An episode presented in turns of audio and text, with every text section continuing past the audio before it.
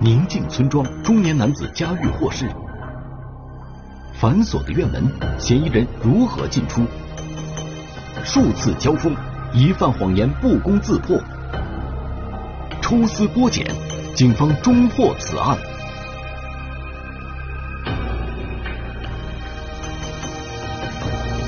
还有的谎言，天网栏目即将播出。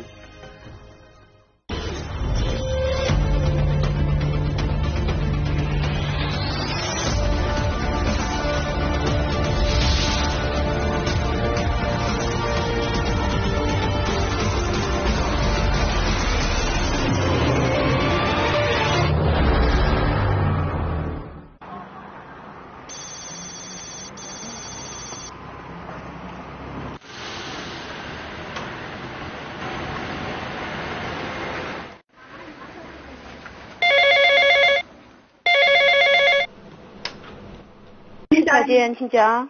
怎么了？你那？俺这有人摸了几天了，那个做抽了，你看是为什什么情况呀？刚发现的吗？啊，刚发现的。行，知道了，马上派警，一会儿民警联系你啊。二零二零年七月七日上午，河北省保定市曲阳县公安局指挥中心接警，一名男子报警称自己的哥哥薄某死亡。指挥中心接警后，认为案情重大，迅速将案情上报，同时指派辖区所在派出所出警，对现场进行保护，并调集刑侦、技术、法医等警力赶赴现场。这个现场位于曲阳县下河乡乔家马村西，一处民房就是薄某的家，薄某死于家中这个西侧的卧室。案发现场是一处独院民宅，报案人最初发现被害人时，被害人薄某俯卧在床上，尸体已经高度腐败。特别高度腐败了，已经看不清面目了。地面上有散落的那种血迹，然后墙面上也有。再就是门上，地面上蛆虫比较多。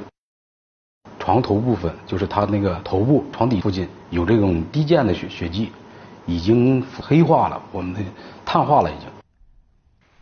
警方只在卧室发现了血迹，客厅和家中其他房间都没有血迹。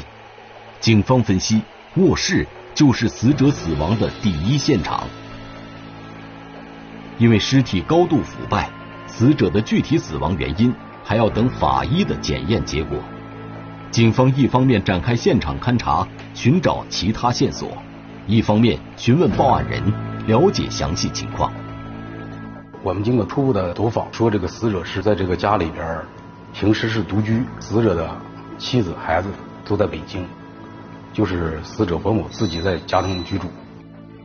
很快，法医的尸检结果给出了导致被害人死亡的真正原因。经那个法医初步勘验，右颞部粉碎性骨折，颈部大范围割伤，脖子基本上割断了。初步判断，这是一起凶杀案，一起刑事案子。这个脖子的地方可以发现是一枚这个刀。锋利很锋利很长的刀，因为有十七公分长。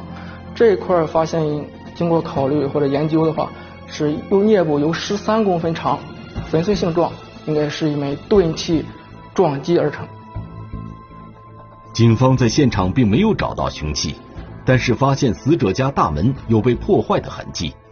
警方怀疑凶手是通过破坏门锁进入现场的，但是通过询问报案人，警方排除了这种可能。据报案人反映，是自己把门踹开的。他当时到的时候，那个平房的大门是从里边反锁上的，我就把门踹开，我就进去了。伯母家的门锁是从里面反锁的，用钥匙都无法从外面打开。报案人情急之下用脚把门踹开，才进入了伯母家。那么，犯罪嫌疑人又是如何进出的呢？那个大门因为里边反锁，不可能从门那个进出口不可能是大门，进去的话也是从那个院墙进去。然而，伯母家的院墙有两米多高，想要徒手攀爬上去，绝非易事。警方推测，犯罪嫌疑人有可能借助了某些工具翻墙入院，随即在院墙周围找有价值的线索。与此同时，法医根据尸体的腐败程度，推测出薄某死亡的大概时间。法医根据这个死者这个特征，死亡时间十几天前。警方想要侦破一起命案，往往都是在第一现场找寻破案线索，但是这个现场留给警方的线索少之又少，专案组成员一时间感到了前所未有的压力。哎呦，心里唯恐破不了。一个是，哎呦，这这这这。这有什么线索呀？这是都从警十五年，这是最难的现现场。案发时间前几天下的大暴雨，应该是今年曲阳最大雨。院内能提供的价值、足迹、攀爬痕迹都被毁，都被破坏了。院内因为高度腐败，蛆虫满地，足迹啊各方面的痕迹物证都被破坏了。说白了就是有力的证据，各方面我一点看不到。尽管现场有价值的线索非常少，但在缜密的现场勘查后，警方依然在现场发现了零星物证，并据此对凶手的作案动机进行了推测。薄某有将近六百块钱，就在他那衣服下边压着呢，然后没没动，然后薄某薄某这个衣衣柜也没被翻动，家里边没翻动的痕迹。一看就是不是求财。对他验尸以后，分析，他应该是先用钝器击打的头部，然后再用锐器割的脖子，这是个先后顺序。这就说明了肯定是仇杀，必至于他死地，这两个人肯定认识，肯定比较熟悉。警方想要找到死者的手机找寻线索，可是细致排查后，现场并没有发现死者的手机。警方分析，死者的手机很有可能被凶手拿走了。既然不是图财，那么凶手为什么要拿走死者的手机呢？当时我们分析拿他手机是两两方面原因，一方面就是怕这个死者不死，再打打电话报警；另方一方面就是可能这个手机里边有某种证据，这么着嫌疑人把这个手机带走了。从这一点分析，警方认为此人心思缜密，案发前做了周密的计划，并且对薄某也十分了解。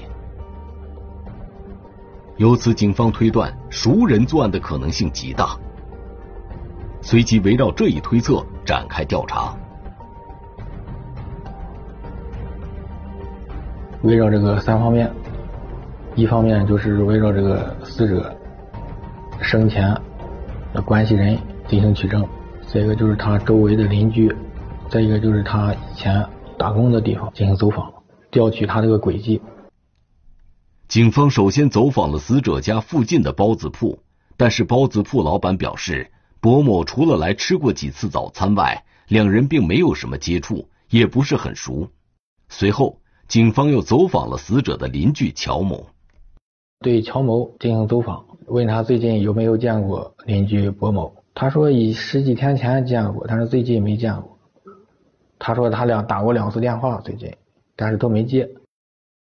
那那那还给打了两回电话，没接，后来什么时候打两回电话？哎呀，也有他那还得回来了两趟的，我也记不清了。打电话没没接我，你上家里面找我哈，找我吧。哎，不是他不接电话，你说那个没抓起，不是有事儿我。他说这个这个薄某。不接电话很正常，他说他个人挺怪，有时候爱接爱接电话，想接就接，不接就不接。在询问中，乔某给警方反映出一条新的线索：博某是不久前才返回曲阳的。他今年的轨迹，过完春节他就去山东干活去了。后来根据那个村里调查，他亲人取证，他在山东那边包了一段那护坡的活他是个小包工头，领这些人干活去了。然后今年这今年六月二十号左右回家的。专案组分析，既然薄某二零二零年的工作范围基本上都是在山东，那么会不会是他在外地工作期间与人结仇，导致对方寻仇至此呢？然后我们通过调查发现，博某在山东境内有这个报警记录。我们当时也怀疑，是不是在这个山东打工期间，是不是给人有这个矛盾，让人怀恨在心，然后过来这个把这个李某杀死的。然后我们也是专门派了人员到了山东境内，按照他那个报警记录，呃，逐条排查这种矛盾，发现是山东打工期间有这个劳资纠纷。当时报警，派出所已经调解处理。再一个就是，呃，博某在这个山东东营境内发生一起交通事故，他被人撞了，但是这个这个这个交通事故也是调解处理。虽然博某二零二零年大部分时间都待在山东，但是民警经过细致的排查，并没有发现博某与人有什么矛盾点。这么综合分析，没这种特别大的矛盾点能让人怀恨在心，非得治这个博某，非得弄死他。没这种矛盾上上升不到一定程度，所以说把山东这个这条线我们也排除了。警方还是把破案方向锁定在本地关系人中，但是经过走访，警方也没发现薄某有什么仇人。在这个调查的同时，就对这个周围邻居，然后走访，然后了解这个死者博某的。脾气、性格、生活习惯，然后这个催眠反应，他跟平常跟别人也没什么大仇，就是外债挺多。这基本上这个村民都这么说。在零三年左右是去新加坡打工，挣了一部分钱盖了个楼，属于那种村里边致富比较快的那种人。但是后期因为经济经营不善，他是种树苗，因为这个自个儿他租的地。土地的放那个付租金，再加上他树树苗管理不善，再一个这个销路各方面，赔了钱了，然后借账借的挺多。伯某没有仇人，但是债主有很多，警方决定从这些债主中找寻线索。很快就有一个债主走进了警方的侦查视线，这个人是死者的同学李某。据了解，这个李某多次借钱给死者。干活前期，他有这个，他得带着这个前期的费用，是这个李向这个李某借的。我们分析是不是再加上原来也也欠过李某的钱，是不是因为这个借钱当中发生这个矛盾了？然后有这个矛盾点，有这个可疑处，我们就把想想着先通过通过调查这个可疑，然后我们想着看看看李某有没有作案的可疑，围绕李某也开展了调查。警方找到了李某了解情况。李某表示，博某确实欠自己十万元钱，并且自己多次讨要都未果，但是两人的关系还是不错的，不会为了这些钱产生矛盾。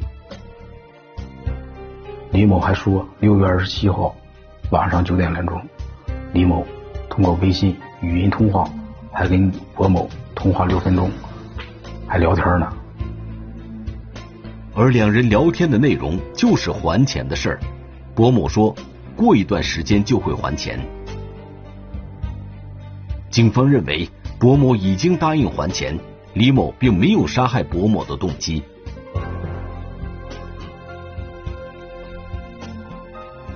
再一个，李某这个岁数大了，她是个女性。博某的家里这个围墙特别高，博某不可能翻墙入院。没，她没这个，第一年龄都大了，再一个啊是个女性，力气啊或者攀爬能力啊这方面她不行。综合分析下来，警方排除了李某作案的可能，但是根据李某反馈的信息，六月二十七日跟博某通话后，第二天就联系不上了。结合法医给出的死亡时间，警方推测博某很有可能是在六月二十七日晚上遇害的。可是凶手到底是谁？作案动机又是什么？警方如何侦破此案呢？这还是这个围绕这个死者周边的这这种环境，在一个死者生前生前的这种交往人员。警方继续在薄某四十多位债主中进行梳理。很快，一个熟悉的人进入了警方的视线。邻居乔某也与薄某有债务关系。乔某给了这个薄某八万块钱，但是警方在第一次询问乔某时，乔某并没有提到这八万元钱。而根据走访的情况来看，两人因为还账问题发生过多次争吵。薄某某从山东回到这个曲阳以后，乔某某认为他现在手里有钱，他应该还账。这个乔某某找死者要账的时候，他俩为这事弄翻脸。薄某某可能说的非常难听，这样这个乔某某记恨在心。乔某因为八万元的债务与薄某是有过矛盾的，但是乔某在警方走访时却只字未提，这其中有什么隐情呢？警方决定再找乔某了解情况。警方问起两人债务问题时，乔某一直含糊其辞，也有点不正常。就是我们侦查员走访的时候，他那眼光是那个闪烁。再一个就是语言语无伦次，有的时候，然后就是前言不搭后语，没那个逻辑性。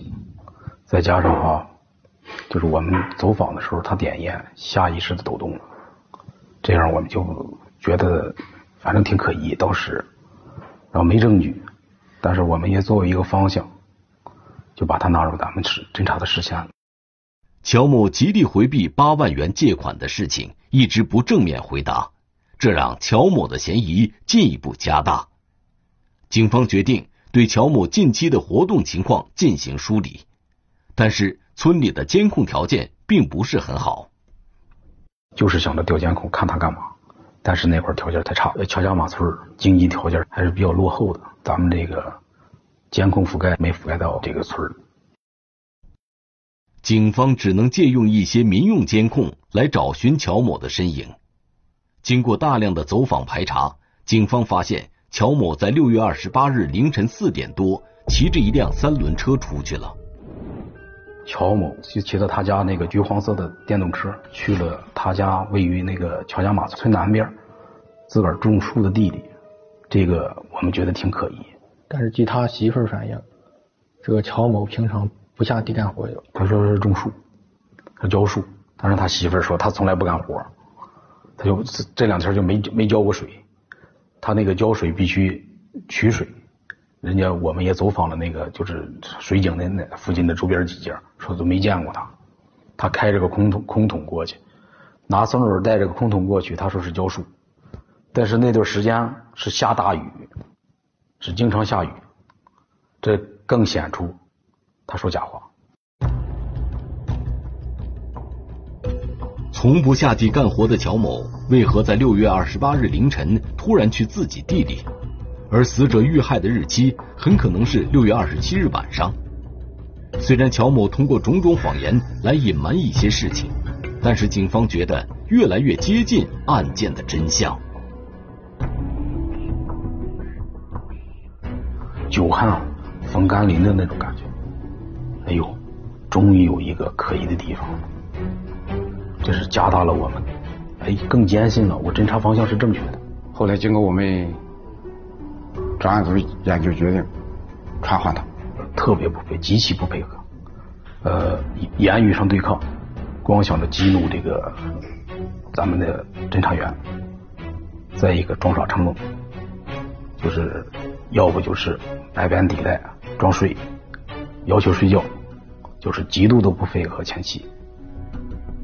警方对乔某的审讯工作进展的十分缓慢，乔某面对警方的提问从不正面回答，但是乔某越是这样，越加大警方对他的怀疑。安局抽调了这个有经验、经验丰富的审讯人员，就是你什么样的状态，我们有什么样的对策。就是你有你你有那个助攻剂，我有那个诸葛亮锦囊妙计。这就是咱们这个对他这个生活习惯、性格脾气，包括这个喜好各方面的，咱们那个专案组进行了综合的分析，就是什么状态上哪一组这个审讯人员，通过大家伙努力吧，打消了乔某的心理防线，乔某如实供述了个犯罪事实。据了解，乔某和博某是几十年的老邻居了，两人平时关系处得不错，有空就一起下象棋、打纸牌。博某去山东也从乔某那里借了八万元钱，但是不懂工程的博某不仅没有赚到钱，而且连借的钱也全部赔了进去。不得已，博某返回了曲阳。就是博某好吹牛，他没挣到钱，他说在那儿挣到钱了，说什么在新疆，他就打扑克过程当中说在新疆又包了个工程，说是马上挣大钱，说这个乔某还就嫌疑人乔某说还跟着他干去，所以说他给给人给人外边给外人看，他就是挣到大钱了，但是这个乔某想着跟他要那八万块钱，伯某不还账，不不还钱，反而语言上刺激他。据嫌疑人交代，自己几次讨债不成，还被伯某用言语刺激，自己越想越气，最终决定在六月二十七日晚上去报复伯某。嫌疑人就伯某交代的，他说：“我要是平时白天，我打不过他，我只有是趁晚上。”啊，一开始我们表示怀疑，他能不能翻进去？对吧？因为大门是反锁的。嫌疑人肯定是从翻院墙进去，作案又翻墙出来。他实际上他是是吧？他他家里这个这么粗的一截钢筋，他挖了一下，那一头打打了个弯，他扒在墙上，拽着钢筋上去了。据嫌疑人乔某交代，他是用自带的尖刀和在伯某家找到的铁锤实施作案的。他供述的细节与法医尸检得出的结论完全吻合。把这个死者敲打死后以后，然后把手机扔到他家墙外边，找到了凶器，能形成完整的证据。可是，当警方带着乔某去找寻作案凶器时，乔某的心里突然产生了变化，找各种借口赖在车上不肯下车。我我有病，这我我那这个我这我我难受，我难受，你们你们你们，我说我也没事，我也没事啊，没事不？我也没事，我就是说啊。装肚子疼，装身体不舒服，要给我看病，一直不下车。在我们坚持他要要求他下车的时候，他的头碰车。是不是？想想自残自杀，那不可能说咱咱这这么多特警看着他呢。这个我们也综合分析了，一个是有这个见证人是大队书记，这个伯母这个乔某嫌疑人乔某是特别好面子的，他一看有村里边人，就是觉得，哎，是不是我都知道是我弄的？哎，我这个脸面何在？再一个，咱们考虑他有点。有侥幸心理，这个就是拒不交代这个呃凶器在在在在什么地方，还是有的这种抵赖的心理。警方决定还是先将乔某送往医院治疗，其余人再继续前往乔某曾供述的一个区域寻找凶器。大概一个区域，他们通过调查走访。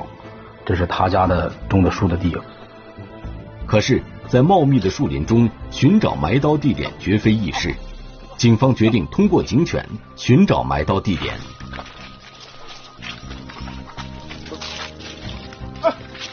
然后我们通过在现场提取的血迹，警犬来嗅嗅嗅源，然后通过嗅源找到了嫌疑人的凶器。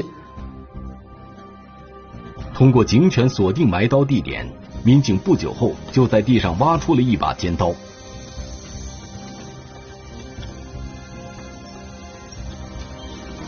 来，此时医院方面也传来消息，犯罪嫌疑人乔某的健康并无异样。随后，警方带犯罪嫌疑人乔某再次来到埋刀地点进行指认。乔某见尖刀已经被警方找到。自己再也无可抵赖。随后，如实供述了锤子的藏匿地点和死者手机丢弃的具体位置。警方先根据乔某的供述找到了死者的手机，随后找到了藏在死者家的锤子。他说完以后，我们才找到那个锤子的位置比较隐蔽，然后我们把他家就就是找了几遍，找了得有五六遍，发现大铁锤在薄某家大门洞里边的角落里。随着手机和锤子这两样重要的物证被找到，民警们一直悬着的心终于落了地。如果说之前警方掌握的证据还不能形成完整的证据链，那么随着这些物证的发现，案件的侦破工作终于完成了最重要的一环。证据上比较成，能形成证据链。根据他的供述，找到了凶器，真相出来了，到底怎么死的？这我挺感谢警察，就是说，不谁说破不了，就是说，我说担子有希望给破了，我。